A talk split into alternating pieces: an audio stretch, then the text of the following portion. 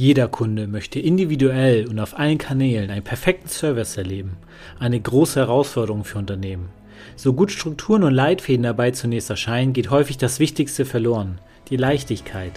Denn guter Service ist vor allem eine Frage der Haltung. Seien Sie dabei, wenn spannende Gäste ihre inspirierenden Serviceerkenntnisse teilen und wir gemeinsam klären, wie sich Kundenservice rechnen und leicht sein kann. Mein Name ist Dennis Sievers, herzlich willkommen bei Bock auf Kunden. Vor einiger Zeit war ich bei LinkedIn unterwegs und auf einmal war ich mit meinem heutigen Gast in Kontakt. Während unseres Telefonates stellten wir viele Gemeinsamkeiten fest und heute ist er endlich hier in meinem Podcast. Und ich war echt beeindruckt von seiner Service-Mentalität. Als Head of Customer Service International ist er natürlich verantwortlich für die Kundenzufriedenheit und Kundenbindung. Als ich gehört habe, dass er innerhalb der letzten vier Jahre den Kundenservice in seinem Unternehmen stark beeinflusst hat, war ich echt baff. Somit ist es kein Wunder, dass er und sein Team unter anderem mit dem ersten Platz in der Kategorie Mensch bei der aktuellen BTH-Studie ausgezeichnet wurden. Somit kann ich nur sagen, gut hinhören und in den nächsten Minuten pure Praxis tanken. Herzlich willkommen, Simon Böhr. Hallo Dennis, vielen Dank für die einleitenden Worte und für die Einladung. Ich freue mich sehr, dabei zu sein. Freut mich auch, Simon, dass du da bist. Und ähm, da möchte ich auch direkt einmal starten. Ähm, nimm uns einmal kurz mit ähm, zu dem Moment, als du frisch Head of Customer Service wurdest. Was ging dir da durch den Kopf, als du den ersten Tag begonnen hast? Also es war äh, nicht so ein normaler erster Tag, weil ich das Unternehmen schon kannte. Also es war nicht so, ich bin ganz, äh, dass ich ganz frisch reingestolpert bin und ich kannte das Unternehmen noch gar nicht, sondern ich war vorher bei einer Unternehmensberatung und habe so Windmüller kennengelernt und äh, hatte einige Projekte hier und mir hat das immer sehr gut gefallen. Und dann irgendwann so im Laufe des Jahres 2016 äh, kam es dann an einen Punkt, wo dann die Stelle frei wurde des Innendienstleiters, so hieß das damals noch. Ähm, und dann hieß es so, Mensch, Simon, kannst du dir nicht vorstellen, das zu machen? Und ich war gleich Feuer und Flamme und habe äh, diesen Job gerne übernommen. Und mein erster Tag war dann insoweit spannend, dass ich mit meinem mit dem damaligen Innendienstleiter noch zusammen in einem Büro saß, ein ganz kleines 8 Quadratmeter Büro äh, und ich erstmal nur zugehört habe und er mir ein bisschen erzählt hat. Und das Erste, was mir gleich auffiel, war, dass die Abteilung Auftragszentrum hieß, mhm. wo hm. ich jetzt überhaupt nicht so wirklich äh, etwas mit anfangen konnte und auch gefragt habe, warum heißt es denn Auftragszentrum? Und das hatte historische Gründe. Es wurden damals viele Abteilungen da reingepackt. Also da war dann, das war nicht nur eine Sales Unit, sondern da war Vertrieb, da war Einkauf, da war Produktionsplanung in einer Abteilung. Und das hieß dann alles Auftragszentrum damals. Und das hat sich dann so ein bisschen rausentwickelt, der Innendienst. Und deswegen war ganz am Anfang meine Bezeichnung noch gar nicht Head of Customer Service, sondern einfach nur Innendienstleiter. Mhm. Wo ich dann aber auch gesagt habe, okay, im internationalen Kontext, wenn ich mir irgendwie vorstelle, äh, dann wird es schwierig mit Innendienstleiter.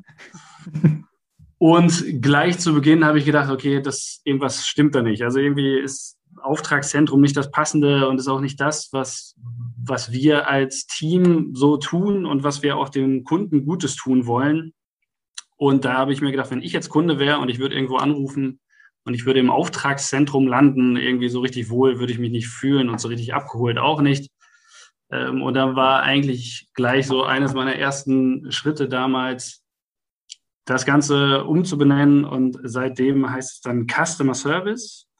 Äh, auch da gibt es natürlich viele Ideen. Also wie nenne ich so eine Einheit, wo es natürlich viel um den Auftrag geht und um den Kunden mitzunehmen, den Auftrag bestmöglich zu bearbeiten.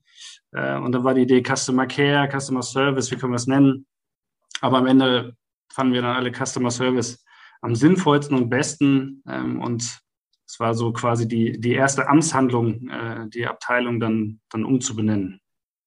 Ja, das, das ist auf jeden Fall stark, weil ich sagen muss, Auftragszentrum hört sich bei mir oder fühlt sich bei mir, wenn ich das höre, auch nicht irgendwie sympathisch an, denn ich will ja nicht einfach nur ein Auftrag sein. Ne? Das ist ja, man verbindet das ja auch irgendwie mit sich als Person. Also so, so tue ich das zumindest.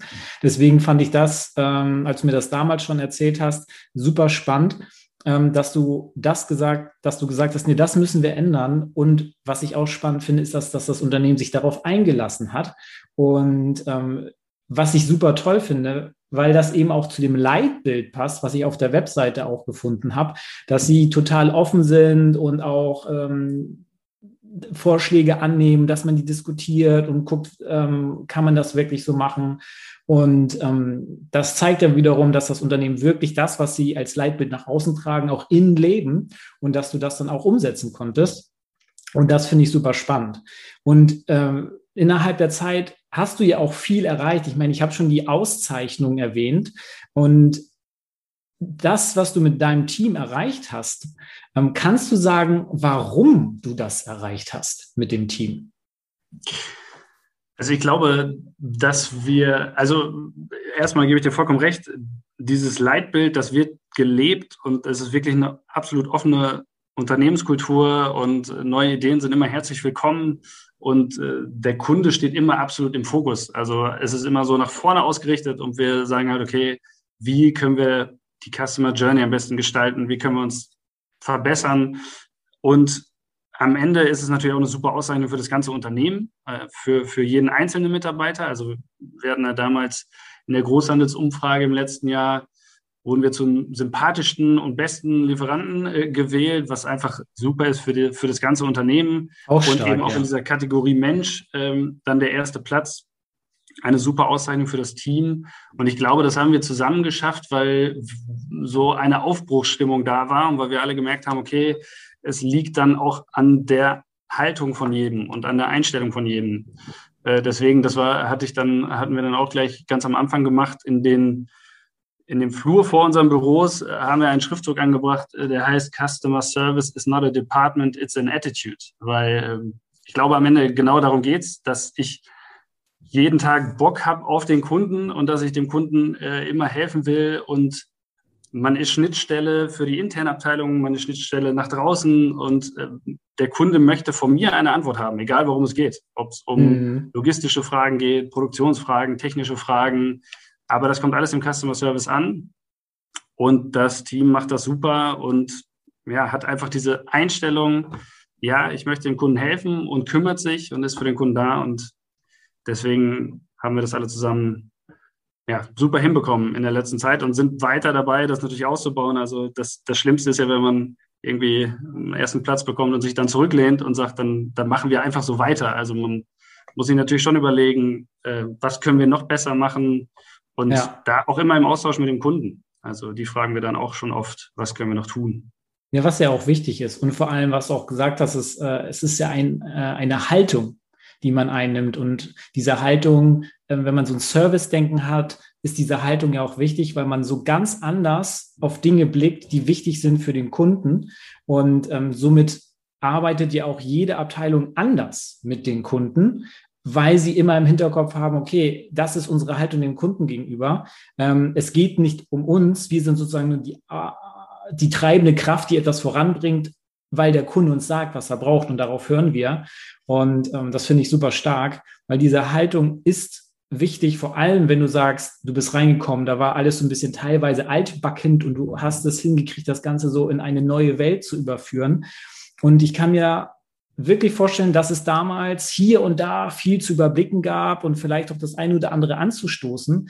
Ähm, da frage ich mich, was sind die größten Herausforderungen für dich gewesen, so innerhalb der ersten, innerhalb der ersten Monate, vielleicht aber auch innerhalb der ersten ein, zwei Jahre? Also die größten Herausforderungen waren natürlich schon erstmal Veränderungen umzusetzen äh, mhm. und auch, also das ist einiges ist historisch gewachsen, weil Windmöller, so wie es heute existiert, ist entsprungen aus Vitex. Und das ist eine Firma, die 1980 gegründet wurde um den Dreh. Äh, ich will jetzt nichts mhm. Falsches sagen, nicht, dass ich hier unser Gründungsjahr äh, falsch wiedergebe, aber so um den Dreh. Also das heißt, es gibt, es gibt Prozesse, es gibt Abläufe, die gibt es schon jahrelang und die waren schon immer so. Und das ist generell den Satz, den ich am liebsten aus dem Vokabular streichen möchte, das haben wir schon immer so gemacht. Äh, das ist, das ist ja kein Argument, sondern das, klar, das ist ja auch gemütlich, wenn ich immer das Gleiche tue und ich immer meine gleichen Routinen mache. Ähm, aber das heißt ja nicht, dass es das Beste ist. Und mhm. diese Veränderung vorzunehmen, Prozesse zu ändern und zu sagen, Mensch, vielleicht liegt das die, liegt die Verantwortung ganz woanders oder vielleicht müssen wir diesen Prozess äh, ganz anders machen. Ähm, dass das natürlich hat das am Anfang auch ein bisschen Kraft gekostet und auch ein bisschen Zeit, äh, aber wir haben da in den letzten Jahren im ganzen Unternehmen unglaublich viel erreicht und da ja gerade Prozesse anzufassen ist natürlich immer ist natürlich immer spannend und insbesondere dann immer nach vorne rauszudenken, bringt das auch was dem Kunden. Also es mhm. geht ja nicht mhm. nur darum, äh, dass wir für uns das hier hübsch machen, sondern am Ende soll es ja auch eine Verbesserung für den Kunden sein. Und die Veränderung so zu anstoßen, das äh, hat am Anfang schon ein bisschen Kraft gekostet, aber das, da hat das Unternehmen sich äh, ja, jedes Jahr weiterentwickelt. Also das, ja, das ist doch stark. Also ich, ich meine, ich höre raus, dass die größten Hürden Prozesse waren. Also ähm, und äh, dass diese Prozesse dann auch flüssig übergehen und dass die Kunden daraus und die Mitarbeiter natürlich auch ähm, das mitnehmen können und dadurch die Be Kunden noch besser supporten können. Und ähm, was, was war bei dir denn innerhalb dieses ganzen Prozesses? Jetzt haben wir über die Herausforderungen gesprochen. Was war für dich denn der größte Durchbruch? Was hat dir zum Durchbruch verholfen mit dem Team? Ich glaube, dass, also der größte Durchbruch ist, und ich glaube, das ist, kann man ja sagen, wie in jeder guten Beziehung so. Ähm, ja. Und ich meine, wir sind die ganze Zeit umgeben von Beziehungen und äh, auch wenn wir über Kunden reden, auch da entsteht eine Beziehung und auch unter Mitarbeitern. Und ich glaube, das Wichtigste ist einfach, dass man irgendwann merkt, auf den kann ich mich verlassen und der hält sein Wort. Und ich weiß gar nicht, ob es jetzt ein spezieller Moment war. Ich glaube, dass natürlich, da kommt erstmal ein neuer und dann ist man erstmal vorsichtig und dann auch noch von einer Unternehmensberatung, äh, mhm. hat ja auch immer einen gewissen Touch. Aber ich glaube, ja, wenn man sich gegenseitig kennenlernt und wenn man merkt, okay, auf den kann man sich wirklich verlassen und der sagt das oder tut auch das, was er ankündigt und, und äh, was er sagt, ich glaube, so entsteht dann Vertrauen und so kann man dann auch super zusammenarbeiten. Und das, und das von dir angesprochene Leitbild hilft dann natürlich auch, wo man dann ähm, einfach auch schon mal runterschreibt, wie möchten wir überhaupt zusammenarbeiten, was sind unsere Werte. Und äh, das haben wir alles sehr intensiv gelebt. Wir haben da Workshops gemacht äh, mit unseren Abteilungen, haben uns gegenseitig bewertet, äh, wo, mhm. wo stehen wir. Und äh, das hat natürlich unglaublich viel geholfen. Also, also ich, ich höre auf jeden Fall raus, und das finde ich total wichtig, das auch nochmal herauszustellen, weil ich das auch in meiner täglichen Arbeit selber ähm, immer mitbekomme, wenn ich in anderen Unternehmen bin.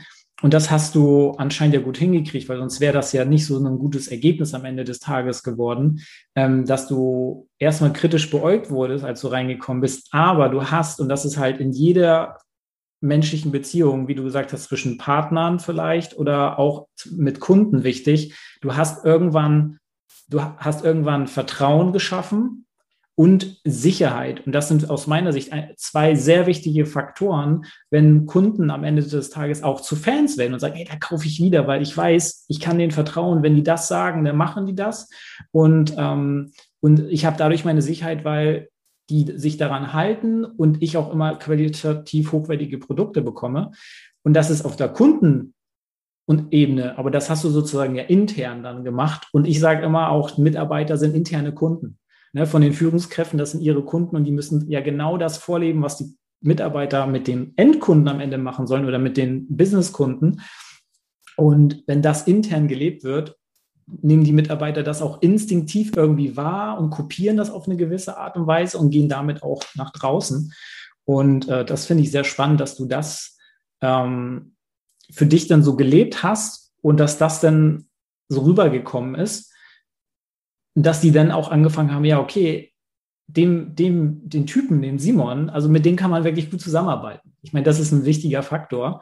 Ähm, und apropos Faktor, ähm, der mir gerade spontan einfällt, an welchen Faktoren siehst du bei dir selber denn, dass du dich verändert hast innerhalb dieses Prozesses in dem Unternehmen? Was hat sich denn bei dir verändert durch diesen Prozess, den du durchgegangen bist als Head of Customer Service International und da was umgekrempelt hast?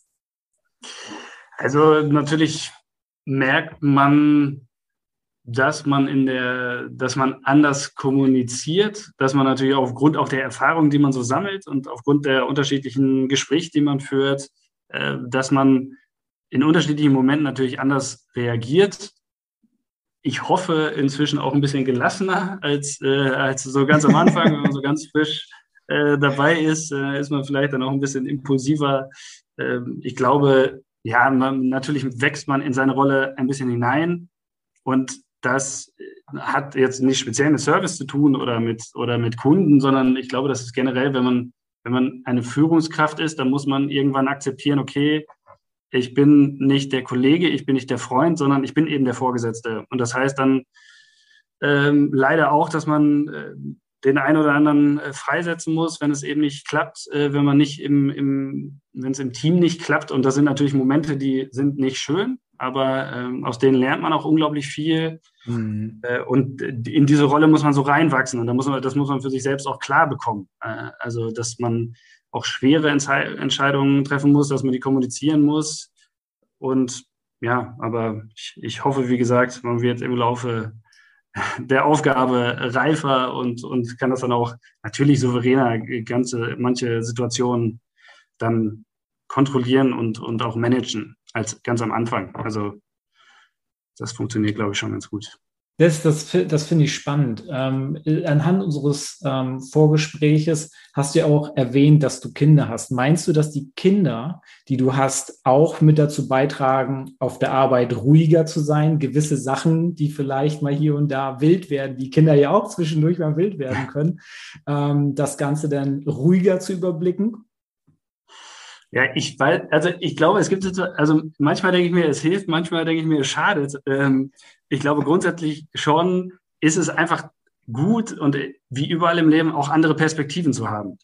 Mhm. Und wenn man, wenn man Kinder hat, dann merkt man auch, ja, dass ganz andere Dinge wichtig sind und dass ganz andere Dinge einen Stellenwert haben. Also wenn bei meiner kleinen Tochter das Lieblingskuscheltier nicht da ist, dann geht halt die Welt unter. Und man hat natürlich eigentlich ganz andere Sorgen. Und, und äh, das ist immer gut, wenn man so einen Perspektivwechsel hat. Und deswegen glaube ich, hilft das schon unglaublich viel auch bei der Arbeit, dass man aber vielleicht auch sich in den einen hineinversetzen kann und sagen kann, okay, mhm. ich bin jetzt gerade nicht seiner Meinung, aber vielleicht, wo kommt diese Meinung her? Das kann man sich dann vielleicht besser herleiten. Manchmal äh, sagen wir dann auch mancher, also was natürlich nicht passieren darf, ist, dass man zu Kollegen redet wie mit seinem Kind. Also ich glaube, das sind dann so die Momente, äh, wo man sagt, Moment, okay, heute Morgen beim Frühstück musstest du bei deinen Kindern mal kurz ein paar Ansagen machen, aber jetzt bist du gerade bei der Arbeit und redest mit einem Kollegen. Äh, da, ja. da muss man dann vorsichtig sein. Aber grundsätzlich, wie gesagt, hilft es, glaube ich, einfach, dass man im, im Leben auch andere Perspektiven hat und äh, da dann die Situation auch anders von anderen Blickwinkeln betrachten kann. Ja, das finde ich spannend, weil ich bin, habe ja meine Partnerin mit einem Kleinen, ist nicht mein Kleiner, aber ich merke halt auch da, und das ist das, was du auch gerade so erwähnt hast, ähm, ist, dass man bei so Kleinigkeiten, über die man denkt, was soll das denn jetzt? Warum regt man sich denn jetzt über sowas auf? Dass man da nochmal mehr auch bei den Kunden hinterfragen muss, okay, das ist jetzt aus meiner Sicht kein großes Ding, aber für den, für die Person ist das ein großes Ding. Und dann zu hinterfragen, warum eigentlich? Und wenn man da herausfindet, woher das kommt, das kann ja auch irgendwie, warum auch immer, irgendwie eine Angst sein, die niemand nennt seine Ängste, die muss man raushören, rausspüren. Wenn man darauf eingehen kann, auf eine gewisse Art und Weise, dann fängt man die Person auch ganz anders auf. Und ähm, das merkt man auch ganz oft bei, bei Kindern, denk, äh, merke ich immer wieder, auch in Erzählungen von anderen Erwachsenen mit Kindern, dass manchmal so Kleinigkeiten auf einmal so groß sind ähm, und man da versuchen muss, das Feingefühl zu bekommen. Entweder hat man das schon irgendwie intuitiv wenn nicht, muss man das lernen. Aber das Feingefühl zu entwickeln, okay, was steckt eigentlich dahinter? Also das, was, was ist jetzt das ja. eigentliche Problem? Es ist am Ende gar nicht das Kuscheltier, sondern irgendwas, was damit verbunden wird, diese emotionale Verbindung. Und das muss man versuchen raus, rauszubekommen. Und ähm, da habt ihr anscheinend ja schon einen echt guten Job gemacht. Ich will noch mal auf den Preis eingehen, weil sonst würde man nicht in Kategorie Mensch ähm, ausgezeichnet werden, weil sonst würdet ihr da nicht so gut gelistet sein. Ähm, und dann kommen wir eigentlich auch schon zum fast zum Ende dieses Interviews und möchte ähm, nochmal auf dich eingehen und frage dich, auf welche Herausforderungen freust du dich im Hinblick auf deine Zukunft denn am meisten? Also ich glaube, das Schöne ist, dass ich jetzt noch gar nicht weiß, welche Herausforderungen so kommen werden. äh, und ich, ich freue mich auf, auf alles, was da kommt. Und ich, so grundsätzlich kann ich sagen, dass ich, dass ich Veränderung immer als etwas sehr Positives aufgefasst habe. Und, das, mhm. und, wir, und unsere Welt verändert sich andauernd. Also das hat ja nichts damit zu tun, dass man den Job wechselt oder die Firma wechselt oder was auch immer, sondern jeden Tag verändert sich was und damit muss man jeden Tag umgehen und die Herausforderungen von morgen, ich glaube, die kennen wir alle noch nicht und darauf freue ich mich aber trotzdem, äh, weil das immer wieder spannend ist. Ich meine, wer hätte vor, vor zwei Jahren gedacht, äh, dass wir mit Masken durch die Gegend laufen und dass wir uns morgens äh, ein Wattestäbchen in die Nase halten. Also wer weiß, was, was morgen ist. Aber ich freue mich auf die Herausforderungen, ich freue mich auf Veränderungen und da werden bestimmt noch viele spannende Sachen kommen. Also ich finde das gerade auch wieder spannend und das sage ich in, in dem Interview ja gerade ziemlich oft.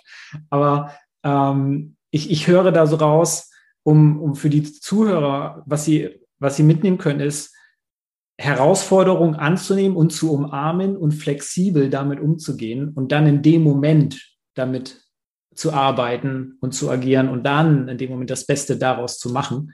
Und ähm, das finde ich eigentlich auch ein schönes Schlusswort. Und ich finde das sehr spannend, deine Geschichte und auch was du geschaffen hast und auch dein Team, was ja eine Zusammenarbeit ist. Das ist ja, gehört jetzt ähm, zusammen. Und deswegen danke ich dir für die Zeit und wünsche dir auf jeden Fall noch eine tolle Zeit bei deinem Arbeitgeber, dass du vielleicht noch viele andere äh, Erlebnisse dort erschaffen kannst und weiterhin viel Erfolg. Danke dir, Simon. Ja, vielen Dank für das Gespräch. Sehr, sehr gerne. Lass es dir gut gehen.